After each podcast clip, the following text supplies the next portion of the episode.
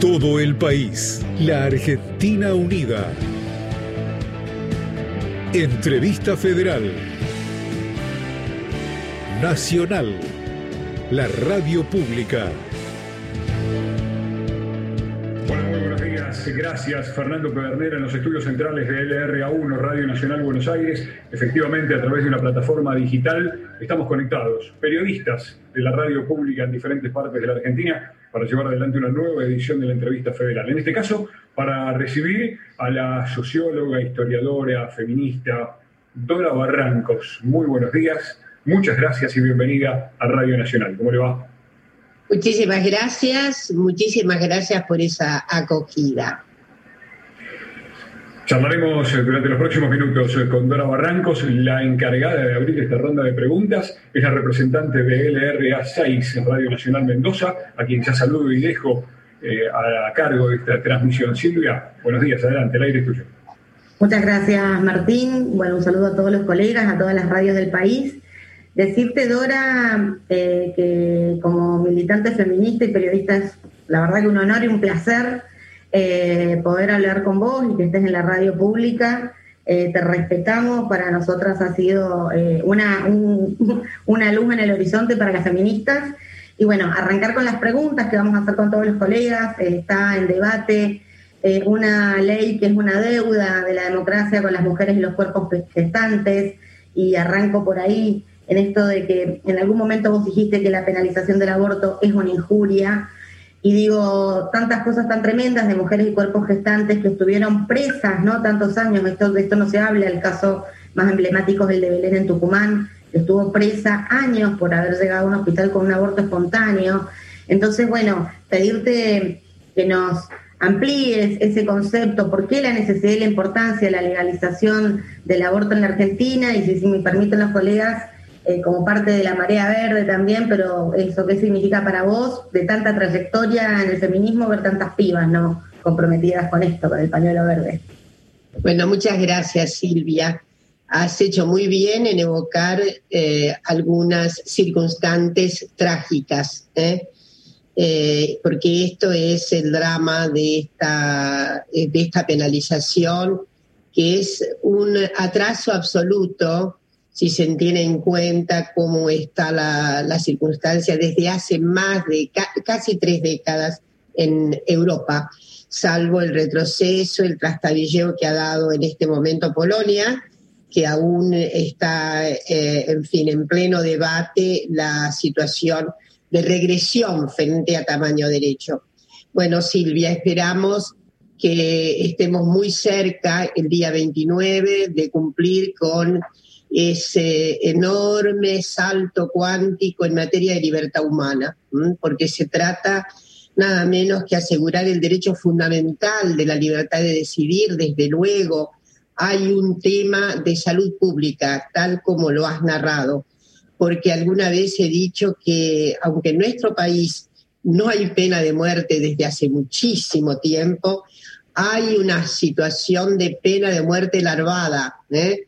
Para aquellas mujeres que efectivamente en condiciones ominosas para su salud, eh, cuando no desean llevar adelante el embarazo porque no lo han esperado eh, y concurren por métodos propios o por aconsejamientos, en fin, o por circunstantes que las ayudan y efectivamente hay una enorme cantidad de muertas la estadística dice que hay más de 3.000 muertas desde que recuperamos nada menos que el Estado democrático en nuestro país. Y además de esta circunstancia tan, insisto, tan ominosa, ¿eh? tan intolerable, así hubiera habido solo una muerta por estas circunstancias, sería igualmente dramático. Lo que quiero decir y siempre acentuaré es lo que estábamos comenzando al inicio se trata del cauce de la libertad fundamental humana. Para nosotras es una cuestión de derecho humano fundamental, es una cuestión de vida digna de ser vivida. De eso se trata. Muy bien, Dora, te propongo viajar al norte del país, en la provincia de Salta, y desde LRA4 está Oscar Humacata escuchándonos. Oscar, buenos días, te escuchamos. Hola Martín, buen día buenos días a, Dora Barrancos eh, en este tema tan, tan, tan fuerte que discute la sociedad argentina. Yo, Dora, te saludo desde esta provincia de Salta, provincia mediterránea, por ende también eh, conservadora, como no sé si estoy equivocado, como una gran porción latinoamericana, obviamente más allá de conservadora y, y patriarcal, es muy ligada a la, iglesia, acá tenemos una mayoría cristiana. Tomando en cuenta este, este, ese parámetro, que puedo estar equivocado ahora, de una Latinoamérica con ese universo, ¿cuál es la situación de Argentina en esta Latinoamérica con relación al feminismo? Y si esta ley de la interrupción voluntaria del embarazo de aprobarse va a ser un triunfo del feminismo, va a ser un triunfo del oficialismo, va a ser una derrota de los conservadores cuál es la lectura que tenemos que hacer para los que tenemos esta perspectiva en una sociedad de una manera eh, que analiza quizás las cosas de una manera totalmente distinta. Eh, ¿Cómo estamos ubicados en ese contexto, en el contexto americano, teniendo en cuenta que Bolivia hace poco tiempo, hace semanas atrás, se casaron dos hombres y más allá de, de lo importante de ello en el avance de los países latinoamericanos, tiene una reprimenda social lamentable. Eh, así he visto informaciones en Paraguay, vos que recorres eh, América con el, feminismo. ¿Cuál es esta situación? ¿Cuál es la perspectiva con la cual nosotros debemos analizar los lugares que son reservorios del conservadurismo y de además lugares profundamente religiosos? Reitero, puede estar equivocado como gran universo latinoamericano. Bueno, Oscar, muchísimas gracias por la pregunta. Yo apenas reacomodaría un poco el ángulo tan protervo de pensar que solo hay determinados lugares conservadores. Eh, yo diría que eso estigmatiza. ¿eh? Si pensamos que en nuestra sociedad hay solo algunas reservas geográficas, eh, ritualizadas como áreas, etcétera, etcétera, nos equivocamos mucho, porque en realidad debemos pensar que a lo largo de nuestras sociedades, eh, a lo largo y en fin, hay eh, cóncavos patriarcales de, naturaleza granítica. A mí me gusta decir que el patriarcado hoy día, como está, en fin, tan, eh, tan curvándose, eso esperamos, en realidad tiene como dos manifestaciones que son obviamente metafóricas la situación de granito y la situación arcillosa. ¿eh? Pero en fin, hay granito eh, patriarcal en todos los eh, sitios de nuestro país, de modo que me gustaría no estigmatizar a una determinada provincia, región y demás. Dicho lo cual, también pienso que si la cantera confesional es muy fuerte, no dejo de pensar que hay espíritus conservadores per se, casi sin autorización confesional. ¿eh? Es decir, hay, hay eh, muchos individuos que están muy preocupados, sobre todo por los avances tan significativos que han dado los feminismos, y ahí voy a la pregunta. Yo creo que la Argentina tiene en este momento, da una muestra ejemplar de formas derramadas de feminismo, de feminismos populares. Es un fenómeno extraordinario que ha venido ocurriendo y que eh, para la Argentina puede encontrar justificación, una interpretación plausible, es que tenemos una tradición de encuentros nacionales de mujeres. No se da en América Latina. Esto es un fenómeno nuestro, ¿no? Esta, este, este extraordinario conjunto que se moviliza año tras año y que cada vez ha ido engrosándose más. La demografía de esos encuentros es cada vez más extraordinaria. Entonces, yo creo que esa es la pista del gran derrame del feminismo en Argentina.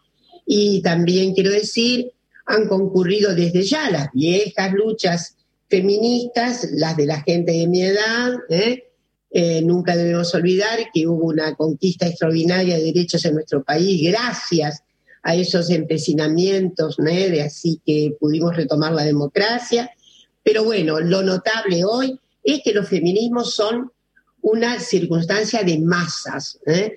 Probablemente la Argentina tenga una emulación grande en lo que está pasando en Chile. En Chile también hay una expresión muy derramada de feminismos populares. Pero bueno, también lo hay en otros países. Lástima grande, por ejemplo, que las circunstancias de Brasil sean tan adversas, porque hay un régimen conservador imperante que efectivamente ha retrasado eh, la posibilidad de derechos que yo me exilié en Brasil y pensaba, la verdad, que Brasil iba a ser pionero en el régimen de posibilidades matrimoniales para las personas del mismo sexo, en fin, y no fue así. Entonces, solamente para cerrar, quiero decirte, Oscar, que felizmente hay feminismo, hoy de todos los colores en nuestro país, que en Salta hay muchas feministas de muchas identificaciones, felizmente, lo mismo en otras provincias del norte, del centro, del sur, hasta en la Antártida, creo que hoy tenemos feminismo en este país. Gracias, Dora. Hola, buen día, buen mediodía para vos. Soy Florencia López González de Radio Nacional Tucumán Mercedes Sosa y al igual que mis compañeros y compañeras, estoy muy feliz de poder compartir este momento con vos.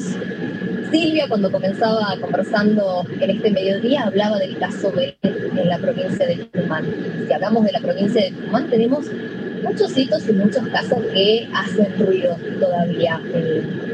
Seguramente lo recordarás, Tucumán ha sido la última provincia en adherir a la ley Micaela, por ejemplo.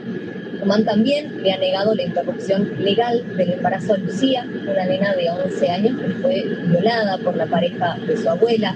Y Tucumán también cuando se comenzó a discutir la despenalización del aborto o la interrupción voluntaria del embarazo, sesionó en legislatura y consejos deliberantes, deliberantes proclamándose a favor de las dos vidas en contra de esta interrupción voluntaria del embarazo. Entonces, la pregunta es, desde la perspectiva de género, ¿qué análisis podemos hacer de, este, esta política tucumana este, tan dura cuando se trata de las mujeres? Y en sintonía con esto, si estuviéramos discutiendo sobre cuerpos o vidas de hombres, ¿sería la misma la respuesta de la política tucumana? Bueno, muchísimas gracias, Florencia sobre todo por el precioso valor agregado, ¿no?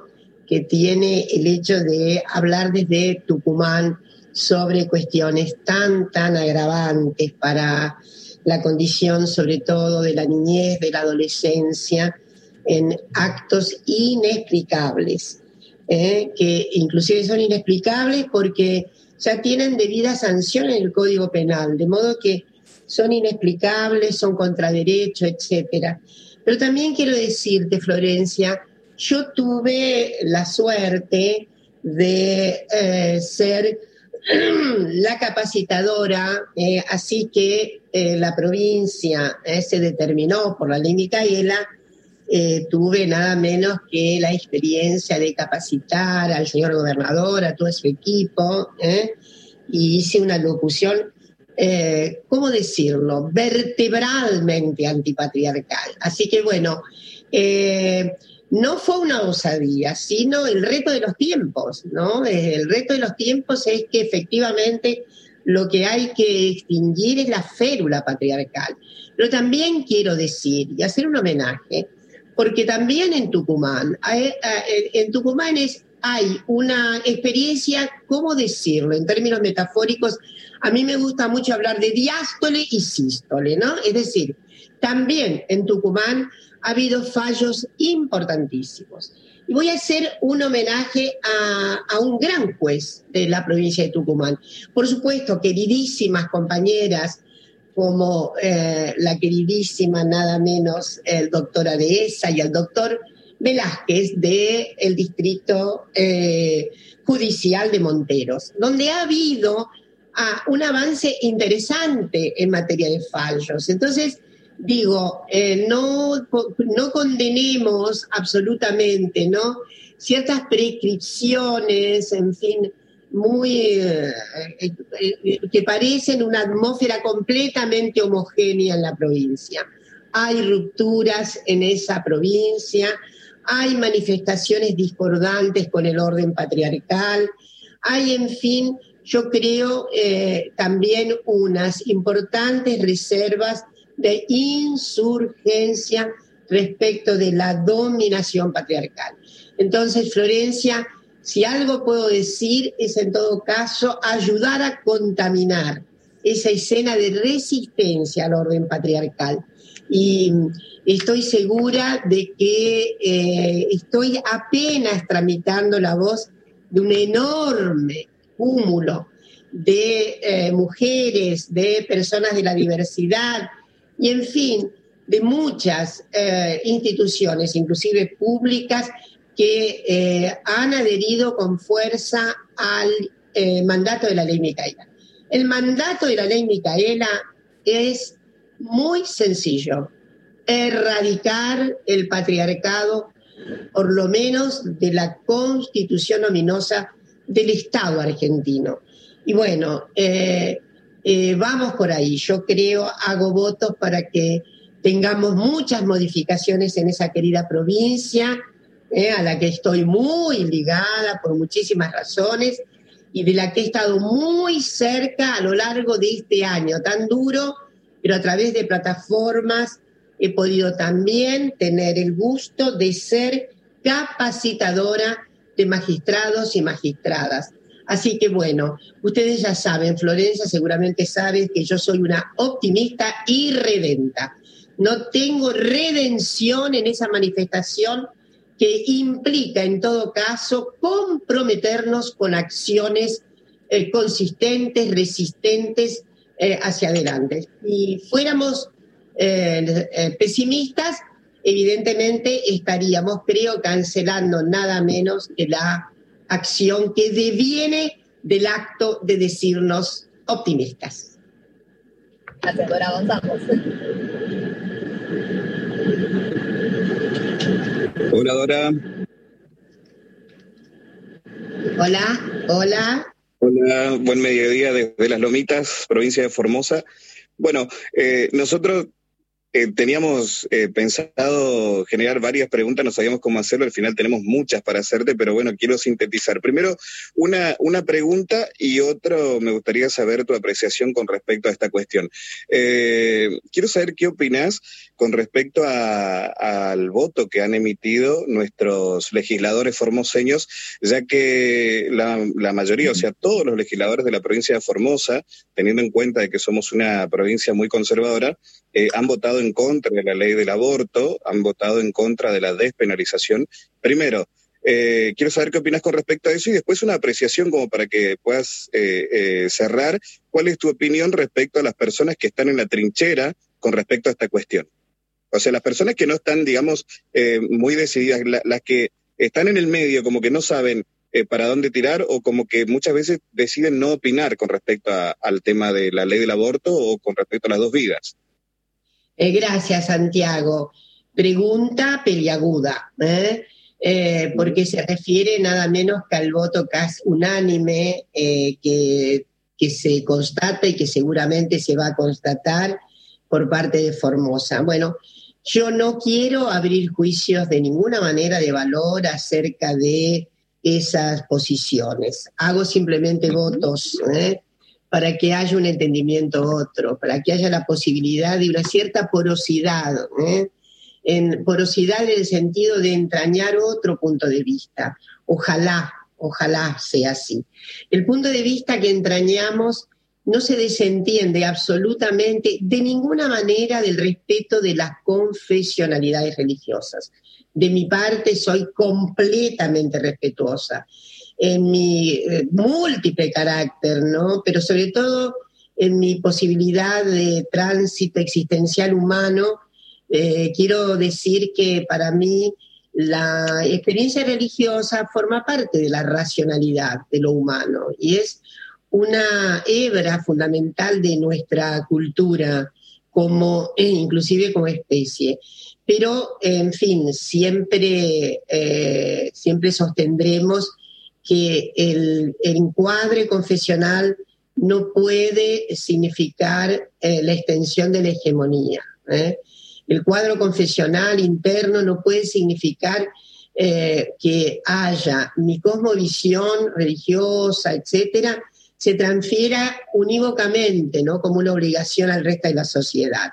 Y la verdad es que el Estado moderno ha transcurrido sobre todo en lo que llamamos el, tránsito civilista. ¿eh? Ha ido construyendo ley civil ahí donde había ley sacramental, ley religiosa. Entonces, eh, no me voy a, detener ahora en el, en el, enorme armado civilista, desde la ley de matrimonio ¿eh? a fines del siglo XIX, pasando por eh, el registro obligatorio para la notificación de vidas y muertes. Es un registro que tiene el Estado argentino, que antes estaba a cargo, obviamente, de la Iglesia. De modo que, bueno, y hubo resistencias, ¿eh? Yo voy a recordar, no tan severas en la Argentina como por ejemplo en Chile respecto del cementerio. Antes el cementerio era obviamente el lugar sacramental eclesiástico y luego el civilismo del Estado determinó, por razones higiénicas, por una serie de fundamentales razones del Estado, esto de ah, los registros demográficos. El Estado eh, tiene el registro demográfico de la población, por lo tanto, vida y muerte pasan a ser obviamente registrados por el Estado. Entonces, esto siempre ha significado algún grado de tensión, a veces muy duro, con las autoridades eclesiásticas, pero finalmente, finalmente, la Iglesia ha aceptado el plano de la vida civil, ha aceptado la enorme incumbencia que tiene el Estado en estas materias. ¿eh? Y a mí me gusta decir siempre algo. Miren, hoy día no hay ningún sacerdote, creo que ni católico, ni ningún pastor, ni ningún oficiante confesional que case a una pareja sin que le exija la libreta matrimonial. ¿eh? ¿Eh? O sea, hoy día no es posible, porque hay una determinación inclusive de la iglesia en este sentido. Así que fíjense cómo son eh, los avances habidos en materia de regulación de estos fenómenos extraordinarios de la convivencialidad humana, ¿eh? incluida la muerte, que han pasado a ser eh, una norma administrada por el Estado argentino. Bueno, para recordar lo más reciente, el divorcio vincular. El divorcio vincular cuando finalmente se sancionó de manera definitiva, porque voy a recordar que la Argentina tuvo divorcio vincular durante el primer peronismo, 1954, y que luego en 1956 esa, el golpe de Estado que se produce derrocando al general Perón, eh, en fin, determina eh, una circunstancia que es realmente eh, en fin, de las tantas que hemos pasado cuando hemos perdido el Estado de Derecho, ¿no? La suspensión sine die del divorcio vincular. ¿eh? Tuvimos que esperar hasta el 87. Bueno, en 1987 todos éramos grandes ya y recordamos que ya, eh, en fin, la obstaculización de la iglesia no fue tan severa. ¿Aún por qué? Porque dentro de la Grey católica, se había producido una enorme cantidad de separaciones, de hecho. ¿eh? Entonces, y bueno, y por último decir que también yo pienso que eh, para, para nuestros representantes de esa querida Formosa, también debe haber una cierta fina audición con respecto a la propia opinión del Papa. El Papa no ha opinado, desde luego, ni va a opinar eh, con relación a, a, digamos, la interrupción voluntaria del embarazo. Pero yo creo que ha tenido mucha sensatez, ¿eh? ha tenido una, una, suerte, ¿cómo decirlo?, de eh, privilegiar lo más atenuado en su expresión. ¿eh? Entonces, redondeo diciendo, las confesionalidades son un aspecto seguramente muy importante en la existencia humana, en la dimensión del humano, pero de ninguna manera pueden caracterizar el totum social, de ninguna manera pueden derramarse exigiendo sus prescripciones a todos los conjuntos sociales. Y por otra parte, creo que sí, efectivamente, si hay algo que quiere Dios, es mayor justicia, mayor equidad y mayor distribución de la libertad decisional. ¿eh?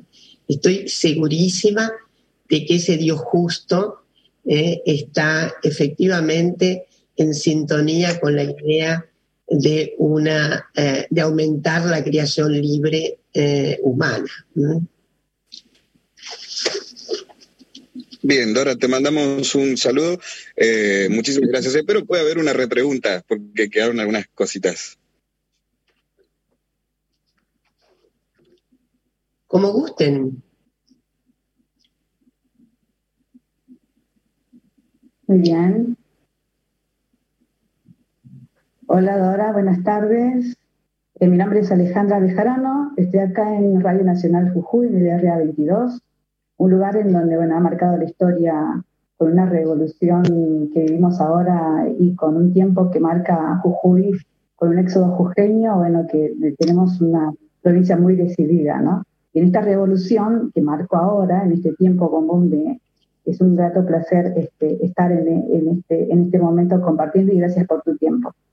Si bien las mujeres eh, a lo largo de la historia hemos, eh, fuimos y seguiremos ganando derechos, eh, el derecho a matar nunca fue, ni será, ni es, digamos, un derecho, ¿no? el, el matar no consideramos que sea un derecho, porque una de las cosas que estamos viendo es la resistencia también de mm, por qué se existe tanto ¿no? en esta ley, que tiene resistencia en la sociedad. las estadísticas marcan que, por ejemplo, en una provincia como es la provincia de Córdoba, una de las provincias más grandes, el 89% está a favor de la vida. Eh, ¿Usted cree que el aborto es un genocidio? ¿Y por qué no se puede implementar un método eh, en vez de legalizar el aborto?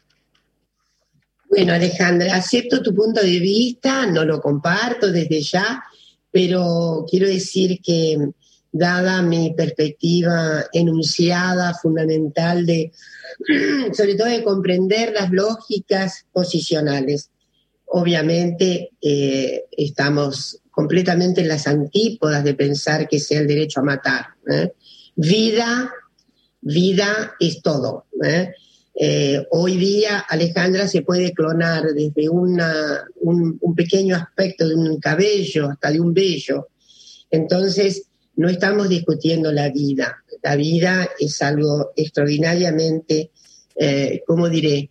Es, es eh, en fin, es un bien fundamental. Estamos hablando de otras cuestiones, en todo caso, de otras raigambres jurídicas, del estatuto de la persona, etcétera pero yo lo que quiero decirte es que eh, no podemos confundir eh, las cuestiones, ¿no? Imagínate, Alejandra, si un pueblo como Irlanda, tan católico él, recientemente ha finalmente votado, porque hubo hasta un plebiscito, cuestión que, en fin, desde el punto de vista de nuestra perspectiva de derechos humanos básicos, los derechos humanos no se pueden plebiscitar. Nadie puede plebiscitar un derecho humano. El derecho humano se establece. Bueno, fíjate, un pueblo como un país como Irlanda, Irlanda tan católico. Yo te diría Bélgica. Bélgica, eh, allá, a finales de los 70, no recuerdo bien. Italia, eh, contexto fundamental inclusive de la Santa Sede, eh, donde también en Italia se llevó adelante a través de una cuestión plebiscitada debido justamente a las enormes presiones para que no se eh, sancionada la ley. En fin, yo diría en Europa, católicos, protestantes, etcétera, todo el mundo acordó respecto de esto y hay en este momento iniciativas hasta para extender el número de semanas o de días, en fin. Entonces, Alejandra, eh, simplemente decirte que eh, lo que sí debemos preservar son las vidas completamente desarrolladas, las vidas de personas, las de tantas mujeres que han, eh, en fin, han, sacrificado, han, sacrificado su propia existencia. Eh, determinarse por la maternidad para mí es un acto de notable significado, no es una cuestión corriente. Tiene que originar o toda una traslación subjetiva. Y lo digo traslación subjetiva porque a mí me parece que engendrar y maternar tienen un significado todo absolutamente monumental en nuestras vidas. Y voy a decirte algo más, tan feminista como soy. Maternar no tiene solución de continuidad, no tiene. ¿eh? Una vez que somos madres y que hemos aceptado ese extraordinario paso que implica ¿eh? toda una cosmos, una, una, una, inclusive una conmoción, porque hay que hacer toda una serie de reglas, de acuerdos, etcétera, etcétera, y obligarnos. Y siempre digo, repito algo, esta vez como tengo una platea tan grande, lo voy a decir, miren, justamente por fuerza en este país de haber encauzado tanto y con tanta firmeza y con tanta profundidad los derechos de las niñas, los niños, las niñas, los adolescentes, los jóvenes, que tienen repertorios hoy universitarios más cerca de sus hogares, aquellos sectores populares que antes no podían ir a la universidad, hoy felizmente tienen alguna universidad cercana a la que pueden ir. Quiere decir que eso significa extensión fundamental de derechos a las juventudes en nuestro país siempre me gusta hacer un chiste. El maternaje está significando, digo el maternaje porque los padres están comprometidos, no voy a decir que no, pero los padres están, están, están comprometidos con una cierta abdicación del tiempo completo. Entonces, lo que quiero decir que una madre, ¿eh? Eh, miren, no tiene solución de continuidad porque justamente por esta esfera tan, tan aquilatada de derechos conseguidos por les jóvenes en este país, ¿saben cuándo termina la juventud en la Argentina? La adolescencia, ¿no? Cuando termina la beca postdoctoral del CONICET, porque se ha incrementado también como un gran derecho ¿eh? la posibilidad de eso, ¿eh? de obtener becas que felizmente ahora ¿eh? a esa, esa extraordinaria capacidad del Estado para alentar el desarrollo científico está significando la retomada de recursos y con esto la retomada, obviamente, la oferta de oportunidades de formación a miles y miles de muchachas y de muchachos, de muchachos en este país. Entonces, fíjate Alejandra, cómo creo en la, en la construcción fundamental del compromiso relacional. ¿eh? Es un compromiso que no termina nunca. ¿Eh? ¿Por qué? Porque, bueno, por esto, porque hemos ampliado absolutamente la esfera de los derechos de nuestras, nuestros, nuestros descendientes. Son las 12 y 34 en la República Argentina. Estamos compartiendo, trabajadoras y trabajadores de prensa de Radio Nacional de todo el país, la entrevista federal con Dora Barrancos, quien es socióloga, historiadora feminista y asesora ad honorem del presidente de la Nación, Alberto Fernández. Buen mediodía, Dora. Mi pregunta tiene que ver con el proyecto de interrupción voluntaria del embarazo y es respecto de las objeciones de conciencia. La pregunta puntual es cómo el Estado puede garantizar la aplicación de la ley cuando, por estas razones, las objeciones de conciencia, eh, digo, Muchos profesionales de la salud se han negado, incluso, como lo mencionaba Florencia López González, mi compañera de Radio Nacional Mercedes Sosa Tucumán, se han negado a practicar interrupciones legales de los embarazos. Bueno, yo creo que una vez que tengamos sancionado la ley, esta situación va a tener una, una atenuación grande.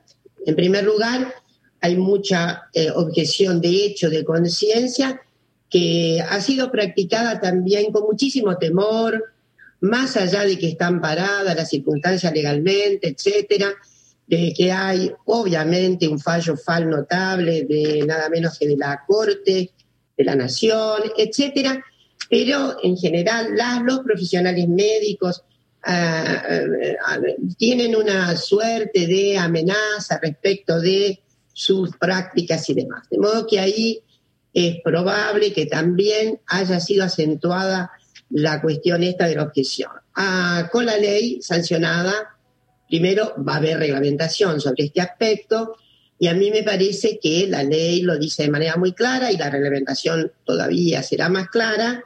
Eh, no se puede en los eh, en todo el sector público, en el subsector público y de obras sociales, no puede haber una malla restrictiva completa de objeción de conciencia. En un hospital tendrá que haber un registro de objetores de conciencia y como dice la ley, el objetor de conciencia lo es en todo y cualquier momento de su actuación, porque tenemos enorme hipocresía a lo largo de los tiempos. Yo me he dedicado a analizar el enorme fenómeno de lo que he llamado legitimidad de hecho eh, con relación al aborto en nuestro país. Y entonces he encontrado, eh, obviamente, la resonante condición hipócrita. ¿eh? Por ahí hay profesionales que en el sector público son objetores, pero en su consultorio privado suspenden la objeción. Así que bueno, esto va a estar impedido por la ley porque no se puede hacer esa, esa inflexión de semejante principio. Miren, eh, la objeción de conciencia en el pasado era sobre todo una suerte de instituto esgrimido por quienes, por aquellas personas que contestaban el orden instituido. Era, en realidad, era una, una experiencia de conducta de aquellas personas que no aceptaban justamente las formas conservadoras, de la, las fórmulas regresivas, no ir a la guerra, por ejemplo, ¿eh? o no admitir eh, eh, ser parte de una circunstancia que era ominosa para quién, para ciertos preceptos que en general los podíamos ubicar, ¿cómo decirlo?, más a la izquierda.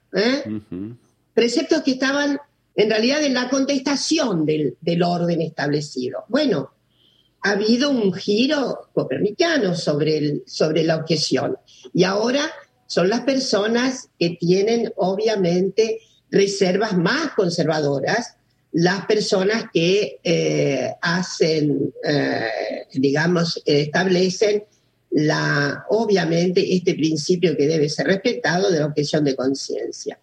En el proyecto que está ahora en el Senado hubo una admisibilidad, eh, que en realidad fue ya una rectificación del proyecto original del, Poder Ejecutivo, que da lugar también a una objeción de conciencia institucional, casos se encuentra en el sector privado de efectores, una maciza construcción oponente a la interrupción voluntaria del embarazo por parte de efectivamente eh, eh, instituciones. Está previsto. Obviamente, allí también lo que dice la media sanción es que ese efector debe eh, proveer inmediatamente el traslado de la persona a un lugar donde se pueda realizar efectivamente la interrupción. Entonces, lo dice la ley. Yo creo que en la reglamentación esto va a quedar muy, eh, muy en detalle y podremos, en fin, eh, justamente eh, observar que no puede haber entonces una obstrucción, ya no una objeción, no puede haber una obstrucción en red que se tramite como, se tramita como objeción de conciencia. Esto no podrá ocurrir.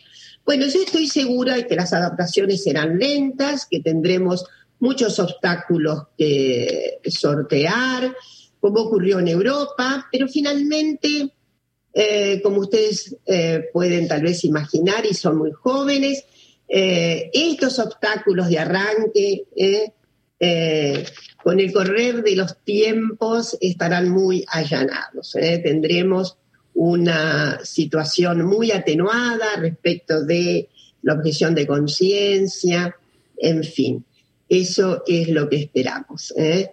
De todas maneras, insisto, es un derecho, es un viejo derecho ¿eh? que antes concernía, lo voy a decir, antes concernía a aquellas personas que contestaban el orden social. ¿eh?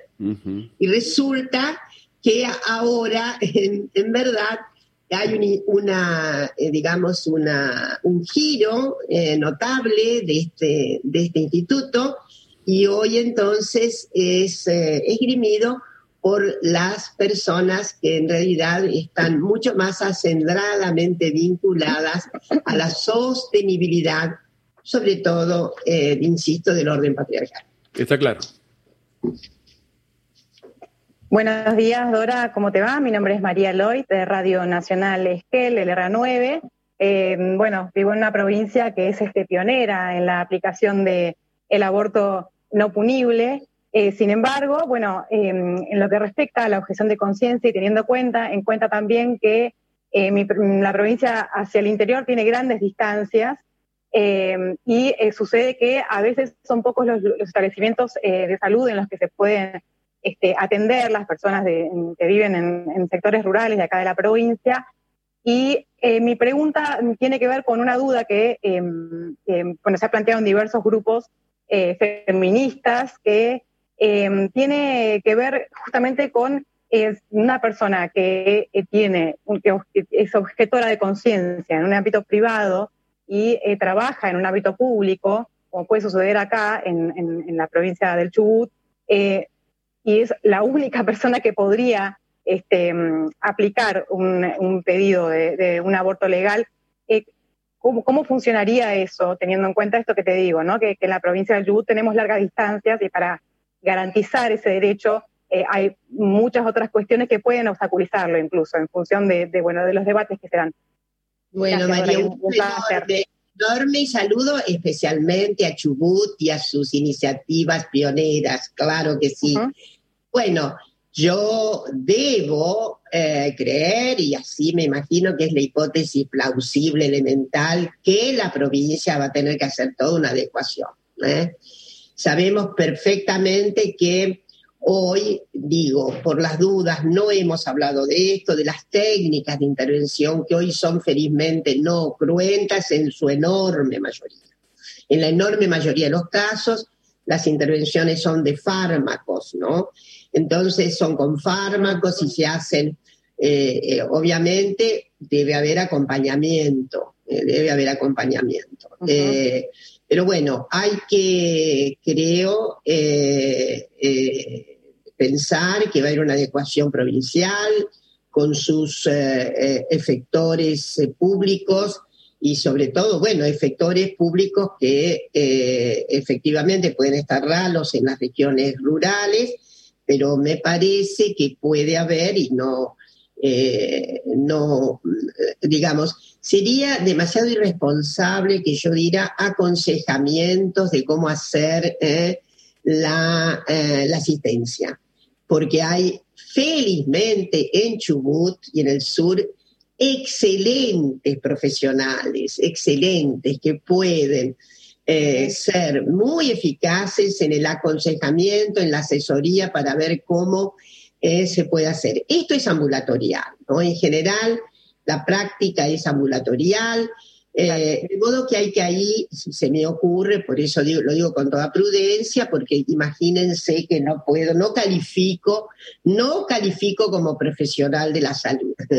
Entonces, pero creo que eh, se puede de manera muy eh, articulada eh, resolver eficazmente la cuestión con efectivamente la capacitación, redes de sostenibilidad, etcétera, habida cuenta, como digo, que en la mayoría de los casos, felizmente, las intervenciones deben significar eh, eh, fármacos con acompañamiento. Entonces, eh, no sé, María, si he podido rendir mucho tributo a la expectativa de la pregunta, pero hago votos para que todas las jurisdicciones de nuestro país hagan la necesaria acomodación de servicios, efectores, etcétera, etcétera, para que no tengamos ninguna situación eh, sin atender y sobre todo situaciones agravadas. Es lo que debe eh, tratar de resolverse con eh, mucha antelación. Muchas gracias, Dora. ¿Cómo estás, Dora? Aquí Esteban Floriano desde Neuquén Capital, te saludo. ¿Cómo estás? Hola, Esteban. Mi consulta tiene que ver con eh, qué tan necesaria crees que es la incorporación de una perspectiva de género real, eh, transversal en, la justicia argentina, no solo en caso de, aprobarse la interrupción voluntaria del embarazo, sino en general. Bueno, pregunta, pregunta eh, trascendental, pregunta trascendental. Bueno, eh, en este momento, o como, como diré, como balance del año, podemos hacer eh, una interpretación acerca de la enorme distribución capacitadora en torno del significado de la ley Micaela. La ley Micaela es una ley vertebral del Estado argentino, es una ley vertebral, no es una ley de maquillaje es una ley cuya interpretación fundamental debe ser entrañada. A mí me gusta subrayar que hay dos formas de eh, absorber la ley, de superficie o por las entrañas. De superficie se tratará de una dispositivos de maquillaje. Entrañadas son las manifestaciones que quiere el Estado argentino y sobre todo en orden a fallos y sentencias.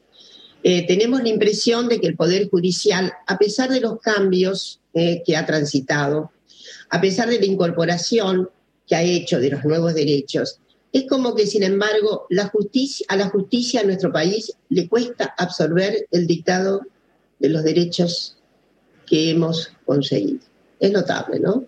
El dictado de los derechos conseguidos tiene como una rémora en la, eh, ¿cómo diría?, en la aceptabilidad de las, los operadores de la justicia.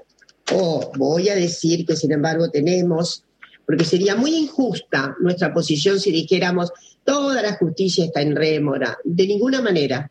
Hemos tenido fallos muy notables. Hemos tenido fallos eh, muy asiados, sin duda. Pero hemos tenido fallos, resoluciones, etcétera, eh, y sentencias que están muy apegadas a la vibración de los nuevos derechos. Pero necesitamos mucho más. Necesitamos, sí, profundizar. Necesitamos reforma judicial. ¿eh? Eh, hace poco tuvimos un coloquio con eh, nada menos que en el contexto de ese gran programa que es Argentina Futura, en donde eh, yo estoy a cargo de un eje que es géneros y diversidad, y pudimos coloquiar con muchos colegas, muchas colegas, respecto de las necesarias reformas que requiere el Poder Judicial, y, son reformas profundas. Reformas en el sentido que tal vez hay que pensar los fueros, tal vez hay que pensar cómo se tramita la judicialización de la violencia. Habida cuenta que hay una experiencia universal respecto de cierta revictimización que sufren las afectadas cuando van a los estrados judiciales, que muchas veces no ven la cara de la jueza, del juez, no conocen quién hace la anamnesis, por decir un término, eh, eh, y no usar los eh, los episodios estos de eh, testimonio que dan las personas, ¿no? Una suerte de anamnesis médica es la que ocurre también en la vida judicial. En suma, Esteban, eh, he ahí un poder que tiene, ¿sí? una manifestación un poco más acentuada de dificultad para la absorción. Pero no solo la ley Micaela, los nuevos derechos, ¿eh? lo que implican los nuevos derechos. ¿eh? Entonces, eh, pero insisto en, mi, en la potenciación de, nuestro optimismo. hay, sin embargo, en algunas comunidades jurídicas avances importantes. y esos avances deben estar significando, deben estar estimulando más, más mejor compenetración del Poder Judicial con, con la perspectiva de género. La perspectiva de género significa la erradicación del patriarcado. Significa que estamos promoviendo una sociedad justa, mucho más justa, mucho más equitativa, mucho más paritaria y que eso no solo va a significar bienestar para las mujeres, va a significar bienestar social. Los varones deben comprender que la Arcadia patriarcal, que les dio tantas jerarquías, tantos beneficios, sin embargo, también les ha significado eh, mm, circunstancias dolorosas de retracción, de eh, exigencia, de eh, vinculaciones a órdenes violentos. En suma, eh, eh, últimamente eh, me he referido a esa necesidad de sacarse de la mochila ese peso brutal, deben comprender los varones que no inventaron, nuestros varones no son los que inventaron el patriarcado. El patriarcado tiene 7.000, 8.000 años, algo así, ¿no? Pero me parece que está, esta es la hora extraordinaria de sacudirse esa mochila y de pensar que finalmente inventaron a Frankenstein. Tantos son también los trastornos que les ha traído la fórmula patriarcal. Les ha exigido una masculinidad de folletín, una masculinidad de realización eh, inexorable. Me parece que ha llegado el tiempo también para que se repiensen de otra manera. ¿eh? Y para que sean también capaces de eh, alterar, alterar eh, los malos síntomas de, la, de los vínculos, alterar los malos síntomas de los vínculos. Esto es lo que queremos. ¿eh? Las feministas no propiciamos, como se pensaba en el pasado, de manera añeja, arcaica insidiosa, no propiciamos la lucha contra los varones propiciamos la erradicación del patriarcado. Es otra cosa. Muchas gracias, Dora. Dora, buenos días, buen mediodía. Gabriela desde Santa Fe, desde este dinámico litoral argentino. Voy a hacer una consulta bastante fuerte. Hay sectores de la sociedad que tienen instalada la, la premisa o la idea de que las mujeres pobres no abortan y que mm, si lo hacen, lo hacen obligadas por alguna campaña pública o de campañas de algunos sectores. Y si tienen problemas finalmente sanitarios, tienen que recurrir al Estado y saturan la atención del Estado. Quería consultarle cuál es eh, el análisis que usted puede hacer de este posicionamiento. Gracias, Gabriela. Una vez más diremos que lo más tremendo, eh, lo más siniestro que tiene la penalización es que eh, ha tornado críptico, clandestino, el, eh, digamos, la experiencia del aborto. Y por supuesto, ha significado una divisoria de clases entre las propias mujeres, que es tal vez lo más siniestro. ¿eh? Porque las mujeres de clases medias, de las clases más elevadas, pueden asistir, han podido asistir históricamente a consultorios con grandes ventajas comparativas de higiene, ¿eh? mantenimiento completo de situaciones eh, eh, asépticas, etcétera, etcétera. Y por lo tanto, puede no compadecerse para nada con lo que pasa con las mujeres de los sectores populares, que son efectivamente las que más muertes han rendido en esta historia tan macabra de la penalización. Las mujeres pobres abortan, claro que sí. Abortan en peores condiciones, abortan casi con eh, eh, el pronóstico de que se les va la vida. Mm. Entonces, eh, mm, no me gustaría referir algo que eh, tal vez no tiene todavía una eh, intervención investigativa tan consistente. ¿eh?